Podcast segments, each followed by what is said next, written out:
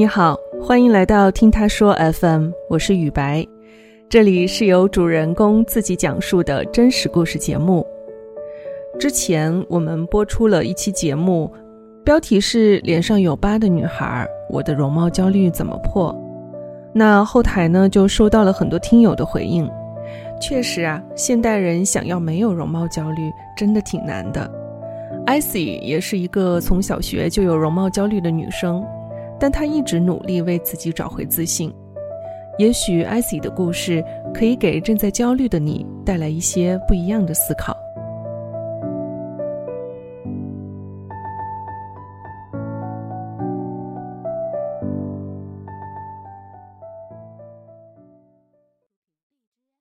我是艾希，今年二十一岁，在广州上大学，空长时间一般都是全国到处跑。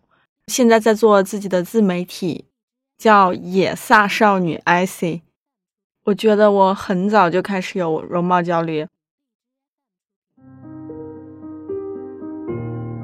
我记得我在上小学的时候，因为我爸我妈他们工作比较忙，就给我留了寸头。然后我穿的那种衣服也是哥哥姐姐他们的衣服，就男女都不分的。然后有一次我坐在一个栏杆上。双腿是张开的吗？穿的衣服是我哥哥的旧衣服，结果有一个高年级的男生他过来，然后他就问你是男的还是女的？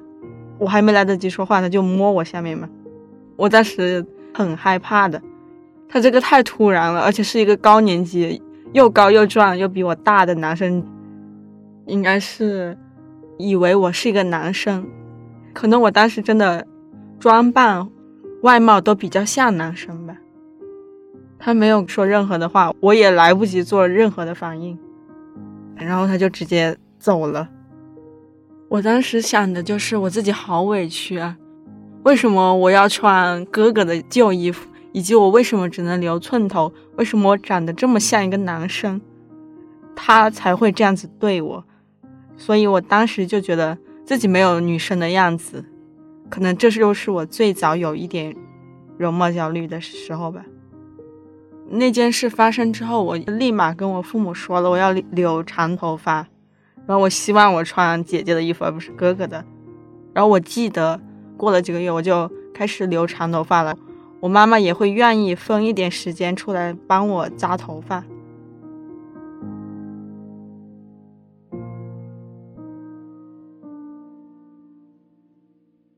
初中的时候，白发还特别多，真的很多同学，他们只要看到了我的白头发，就会跟我说：“你怎么这么多白头发？你为什么这样子？”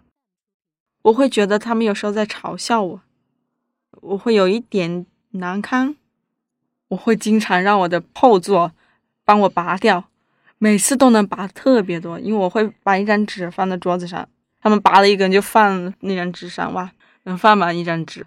然后，在镜子里面也会经常去找，然后拔掉，但是真的好多，太多了，拔不过来。我又担心他们把我的白头发全部拔掉了，我那我不是没什么头发了吗？然后我就开始染发。暑假我在打工赚钱了，我就去染发了。当时好像染了一个比较红的颜色，头发在阳光下照耀下，好漂亮，好鲜艳。当时就觉得还挺开心的，挺好看的。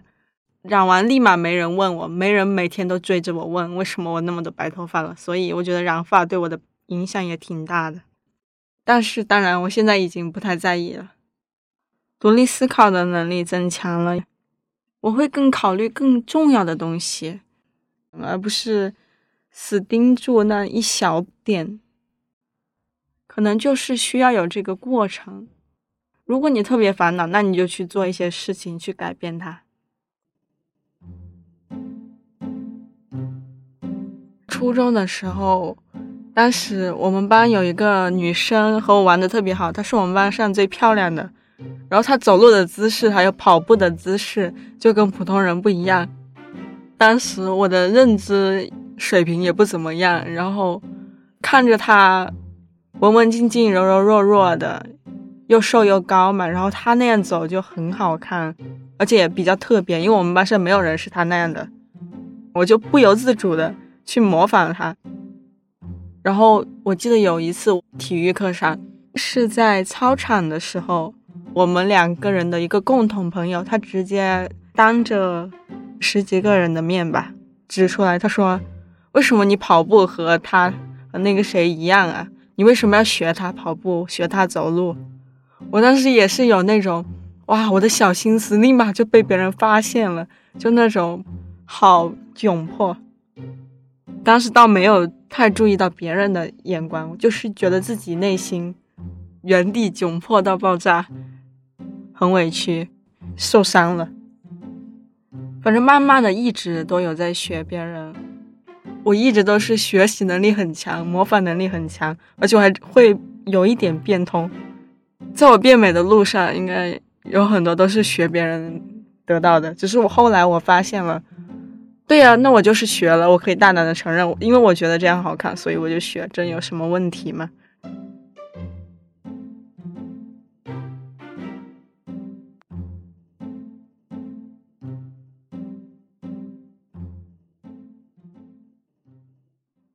初三临近毕业的时候，当时流行写同学录。于是我就买了一本，然后给我的同桌写。结果他写完就把那本子还给我嘛，然后我打开来，我就看到它上面写着：“虽然你的牙齿长得像个球样，但人还是很好的。”他那句话就给了我很大的打击。什么叫做牙齿像个球一样？当时我的门牙就长得比较歪，我觉得还有一点侮辱人。可能他只是开玩笑，但是。因为我比较敏感，就虽然我们经常也是比较喜欢开玩笑的，但是也比较少在外貌这件事上说事，所以我当时还是有一点点生气的。表面上装作不介意，然后内心其实会有一些芥蒂。当时就意识到了自己的牙长得不整齐，然后我就跟我家里说，但是他们不太支持我，因为。我家比较贫穷，然后他们觉得牙齿的问题很小，然后一直到高中，我一直在跟他们说，整整跟他们说了几年，好像是在快高三的时候，他们终于给我同意了，然后带我去医院戴了钢丝牙套，戴了一年半吧，可能快两年。我记得戴钢丝牙套的时候，我当时是喜欢一个男生的。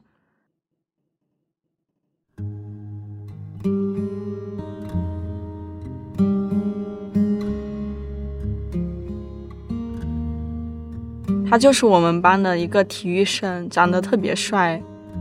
然后有一天晚上，他就坐在我前面嘛。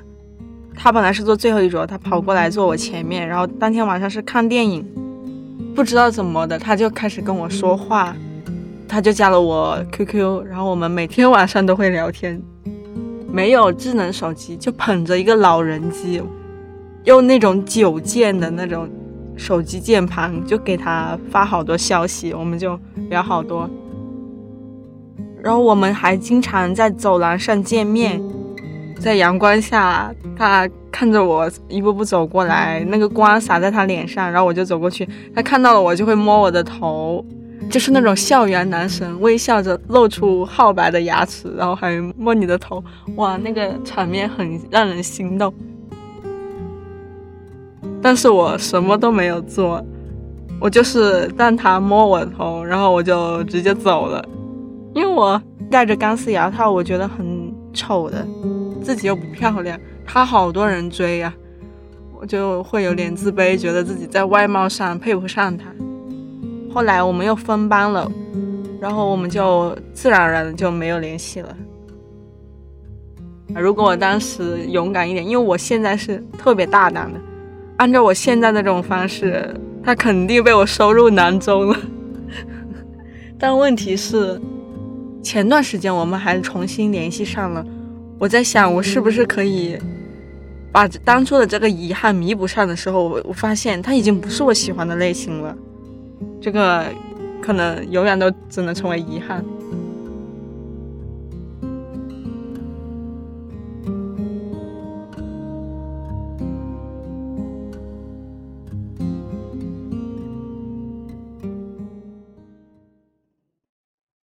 年年初的时候和我那一任男朋友在一起，我们是网友，认识了挺久了的，但是见面在一起也才几天。然后我们一起出去开房的时候，约定的那一天之前前几天，我都会有点焦虑，都会想啊，马上就要和他出去开房了，我该怎么办啊？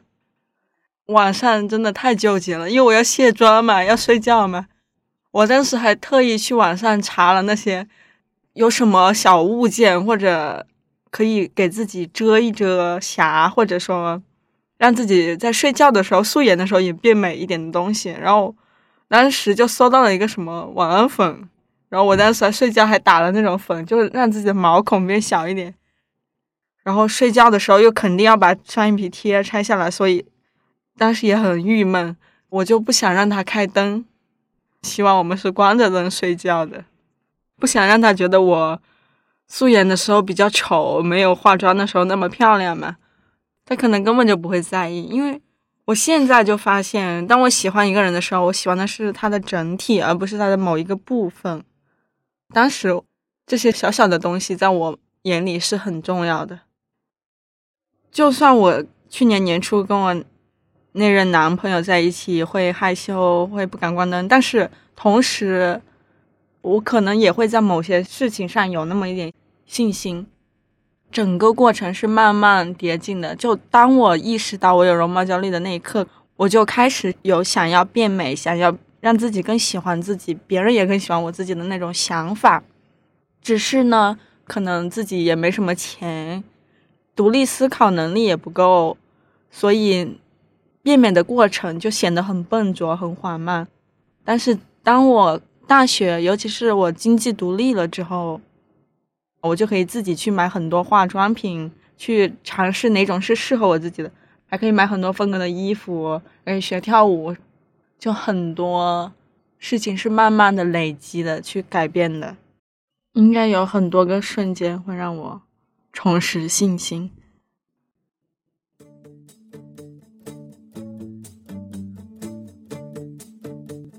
去年十二月到今年一月多，在三亚后海的时候，我当时是在那边一个酒吧当调酒的义工，因为当时我们这个酒吧就海边离我们就十多米，可能沙滩上大家都是穿着比基尼，然后无论他的肤色，无论他的身材怎么样，很多人就直接穿着比基尼来我们酒吧。真的走在街上都是穿比基尼，也没有人会觉得你这样有什么不对。在那里看到了比较多的那种半裸体，于是我觉得我也可以穿比基尼。穿着比基尼，我不知道为什么就觉得莫名的开心，因为我可以随时跳下我们的泳池，跳下海里，我就可以随时去游泳。而且我觉得暴露自己的身体的部位会让我更有信心，自我感觉更良好。有一天，我和我的一个义工朋友，我们一起去海边拍照。但是我他在给我拍的时候，有两位摄影师过来了，他们就说能不能也给我拍照，会把底片什么修好的照片都给我。然后我很愉快的答应了，然后他们就给我拍了可能几个小时，拍了挺多照片的，当时还挺满意的。当时我挺自我膨胀的，因为我只是一个素人，我。自己在海滩上玩，就有摄影师主动过来找我说免费给我拍照，那肯定是因为我有一些优势啊，或者我长得漂亮，或者我身材好，他们才会这样子嘛。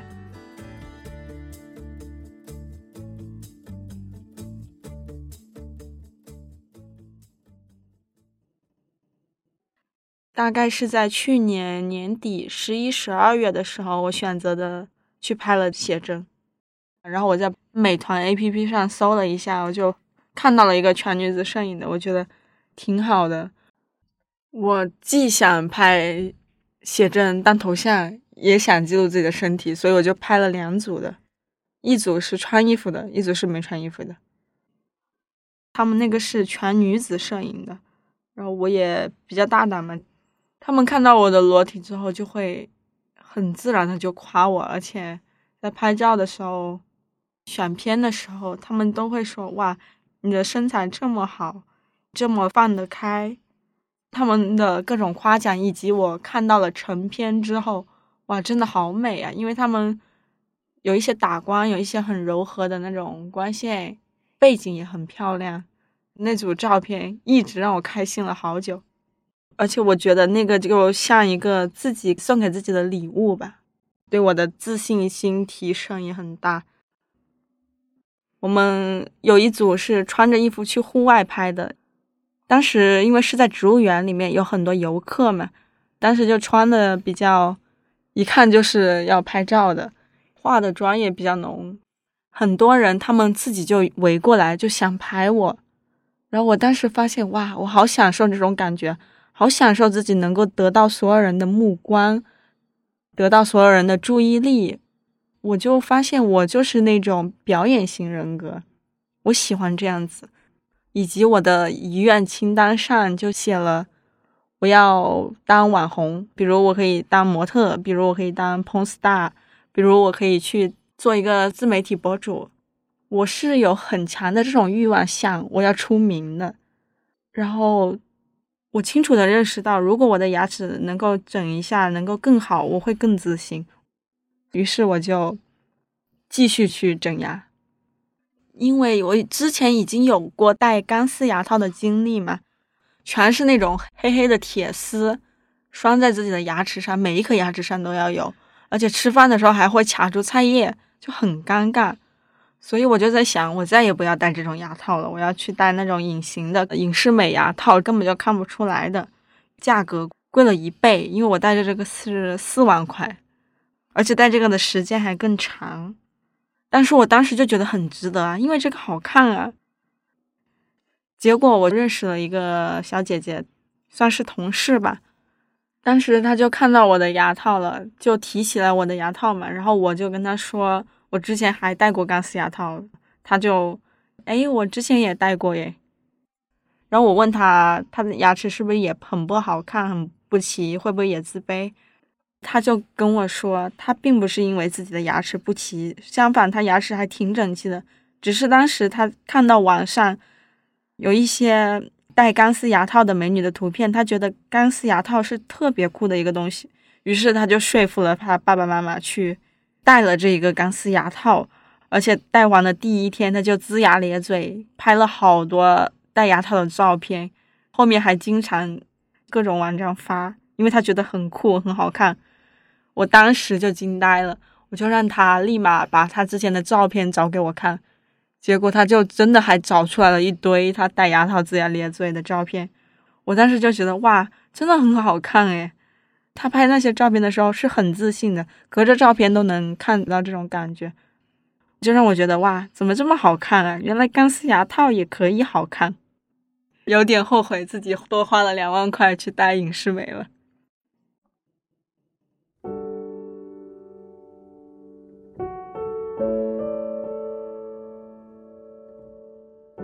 前几天的时候，我和我男朋友一起去餐馆吃东西，因为我是戴了牙套，那个隐适美它是吃饭之前要拆下来的。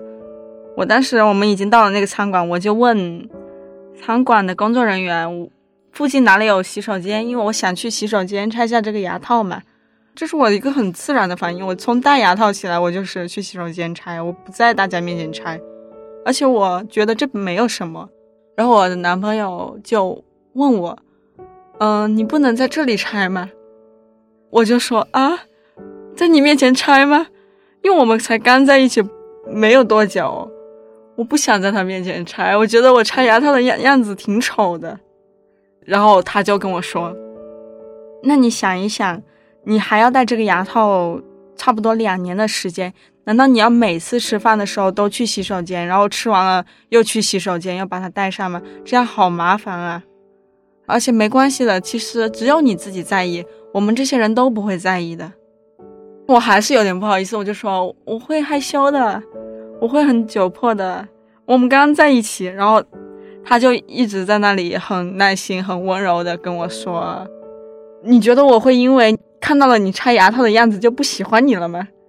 而且你想想，真的两年的时间呀，如果你现在不做到这样子，以后会给你带来很多麻烦的。每次吃饭之前，你都要去洗手间拆。然后之后我就鼓起勇气，就在他面前把牙套给拆了，然后就开始吃饭。我还是挺感动的。其实这只是一件很小的事，他完全可以让我去洗手间拆完，但是他却愿意。说这些来鼓励我，来告诉我，就是其实完全没有必要在意。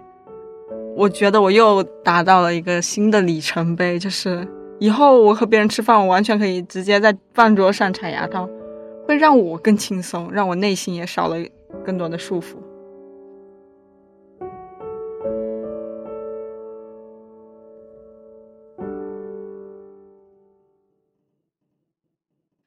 本来我是很确信我自己没有容貌焦虑的，但是经过我那个男朋友他指出来，我就知道了。诶，我怎么在这点上还放不开？所以我觉得我可能会身上携带了那么多年的那种容貌焦虑，不会一下子就缓解的。但我觉得可以慢慢来嘛。我觉得我现在的状态已经很好了，满分十分打九点五分，觉得我以后肯定会更好。但是我现在已经很喜欢现在的自己了。现在年轻人有容貌焦虑，这真的太正常了。因为我也这么多年伴随着容貌焦虑走过来的，就允许自己有容貌焦虑，然后再进行理性的一些分析，你就可以自己去行动。做医美，我觉得双眼皮什么的你都可以，主要是你要认识自己，什么是你真正想要的。我发现自己身边有什么样的人，对自己的影响实在是太大了。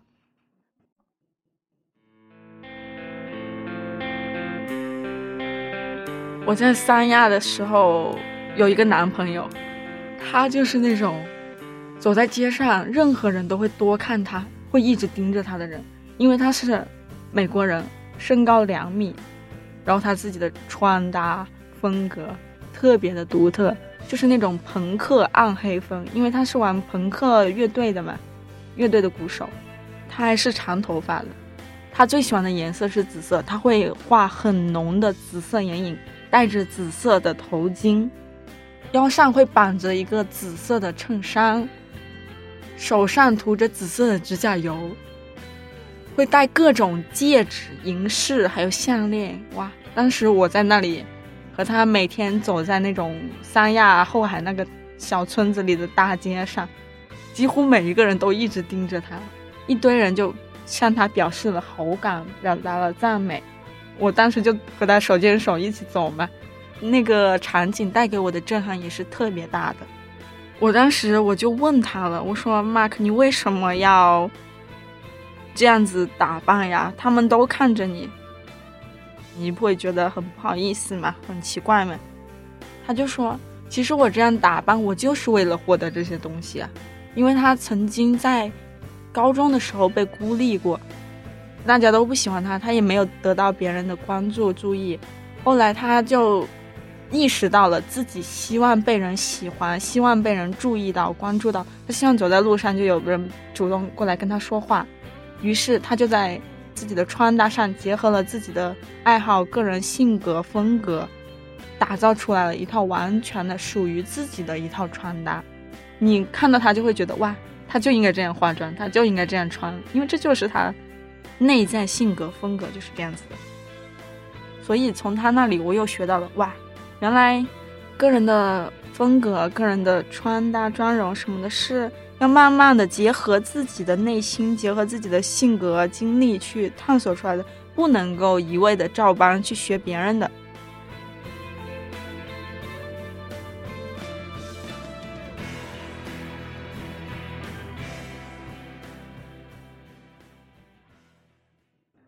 当时我是从三亚后海回来广州嘛，因为当时二月份学校并没有开学。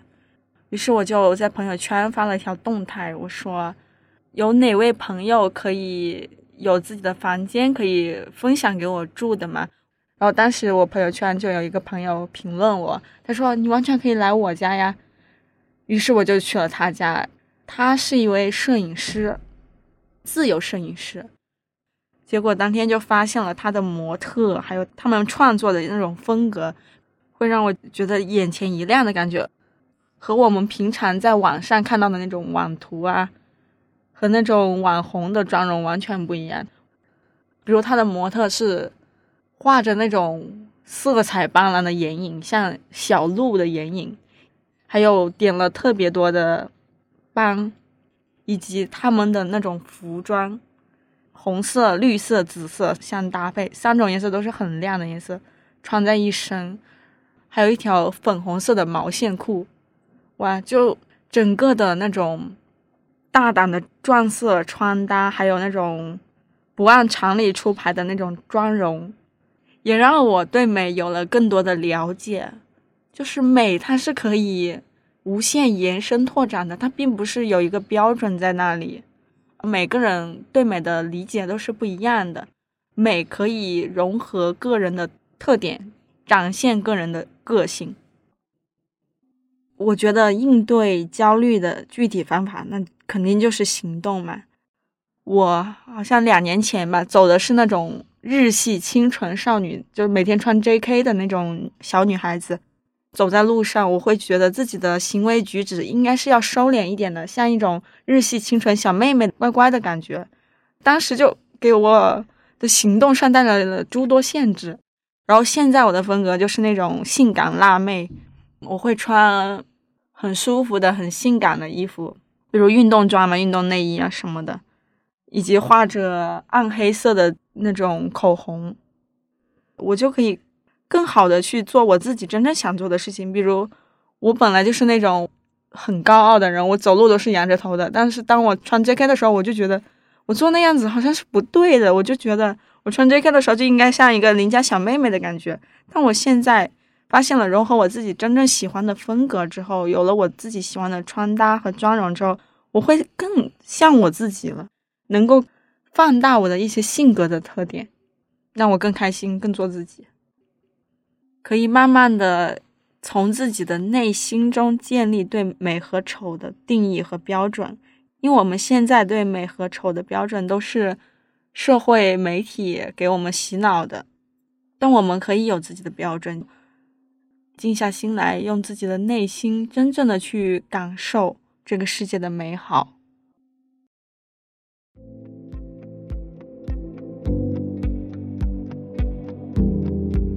你对容貌焦虑有什么看法吗？你是否正在让自己变得更自信？欢迎在评论区跟我们分享。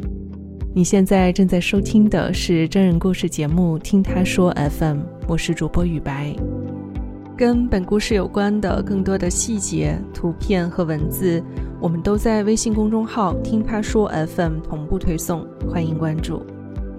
近日我们开通了听友群，您可以添加微信号 “ttsfm 二零二零”，也就是“听他说 FM” 的拼音缩写 “ttsfm”，后面加数字二零二零。